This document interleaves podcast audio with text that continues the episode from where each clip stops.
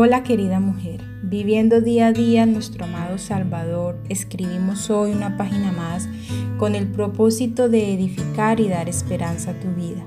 La reflexión de hoy se titula Di no al Halloween. Halloween parece ser una fiesta inofensiva que se ha disfrazado a sí misma de inocentes trajes de animales tiernos, príncipes o princesas, superhéroes, entre otros más. Muchas de nosotras sabemos el trabajo trasfondo real de esta celebración pagana y a quién están celebrando. Pero también muchas otras personas buscan excusas inocentes para celebrar y unirse a esta fecha que es tan deprimente y tan triste para Dios. Sabemos que esta tradición viene de los celtas de una región irlandesa que honraban al dios de la muerte y a Satanás que hacían ritos satánicos y demandaban por medio del trueque algo que ellos querían y si no les causaba y si no se les daba eso que ellos querían, ellos les causaban daño a las personas. También se disfrazaban con pieles y máscaras de animales que ellos mismos sacrificaban y de esa manera iban y pedían las ofrendas para los sacrificios. Al disfrazarse la persona ahorita este mundo real en el que estamos actualmente, si nos disfrazamos o las personas que se disfrazan allí afuera están haciendo partícipes de y uniéndose con los ocultistas que existen en el mundo, con las brujas, con los hechiceros, con todo lo maligno. Ahora bien, he hablado lo que realmente es el trasfondo de esta fiesta pagana. Palabras más, palabras menos es lo que como seres humanos podemos investigar. Pero yo quiero leerles a ustedes lo que realmente vale e importa como autoridad para nosotras. Aquí voy a leer unas citas bíblicas de la palabra santa del Señor, donde nos demandan y nos alertan en contra de este tipo de fiestas paganas. Vamos a empezar con Efesios 5:11 y no participéis con las obras infructuosas de las tinieblas, sino más bien reprendedlas. No podéis beber la copa del Señor y la copa de los demonios. No podéis participar de la mesa del Señor y de la mesa de los demonios. 1 Corintios 10:21. No podemos estar en los dos bandos, no podemos estar al Señor y servirle al enemigo al mismo tiempo. Eso es abominación para el Señor. Sed sobrios y velad, porque vuestro adversario el diablo como león rugiente anda alrededor buscando a quien devorar.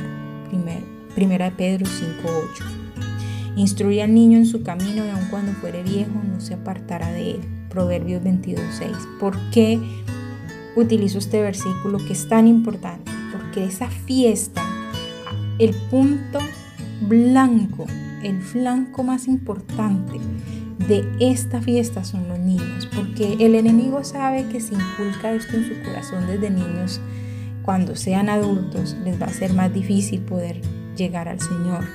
Y por eso es que para Dios también es tan importante que nosotras como hijas del Señor podamos infundir en nuestros hijos la verdad, el camino a la vida, el camino al amor, el camino a la sabiduría, el camino al Dios vivo, y aún si podemos y tenemos alguna oportunidad de ayudar a algún otro niño, de nuestras amigas, de nuestros familiares, tenemos el deber y la obligación de hacerlo. Seguimos con la siguiente cita que es Deuteronomio 18, 9 al 12. Amonestación contra costumbres paganas. Cuando entres a la tierra que Jehová, Jehová tu Dios te da, no aprenderás a hacer según las abominaciones de aquellas naciones. No se ha hallado en ti quien haga pasar a su hijo o a su hija por el fuego, ni quien practique adivinación, ni agorero, ni sortilegio, ni hechicero, ni encantador, ni adivino, ni mago, ni quien consulte a los muertos, porque es abominación para con Jehová cualquiera que hace estas cosas y por estas abominaciones Jehová tu Dios echa estas naciones delante de ti. Dios es muy claro y aunque nosotras sintamos que no estamos haciendo nada malo con vestir los hijos y disfrazarlos hoy en este día y que así no estamos participando, es una gran mentira del enemigo porque realmente lo estamos haciendo. Estamos apoyando y promoviendo la fiesta de Él. Y por algo Dios, el Señor dice que no améis las cosas en el mundo, ni améis el mundo, porque no podemos parecernos al mundo aunque vivamos en el mundo. Es importante, mis queridas hermanas y amigas, que tengamos eso muy claro.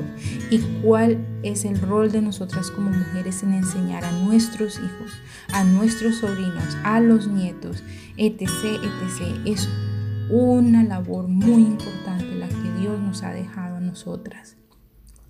Las otras citas son Efesios 5, 6, 12. Nadie os engañe con palabras vanas el mundo nos puede mostrar que el Halloween es bueno, son palabras vanas porque sabemos el trasfondo de esto, porque por estas cosas viene la ira de Dios sobre los hijos de desobediencia. No seáis pues partícipes con ellos, porque en otro tiempo erais tinieblas, éramos tinieblas mujeres, mas ahora somos luz en el Señor. Andad como los hijos de luz, porque el fruto del Espíritu es en toda bondad, justicia y verdad comprobando que lo que es agradable para, el Señor y no participéis en las obras infructuosas de las tinieblas, sino más bien reprenderlas, porque vergonzoso es aún hablar de lo que ellos hacen en secreto. Efesios 5, 6, 12, repito. Y el siguiente versículo es Éxodo 22, 18. A la hechicería, hechicería no dejarás que viva. No podemos dejar que nada de esto invada la vida de nuestros seres queridos y nuestra. Debemos seguir muy detenidamente la palabra del Señor y escucharla atentamente.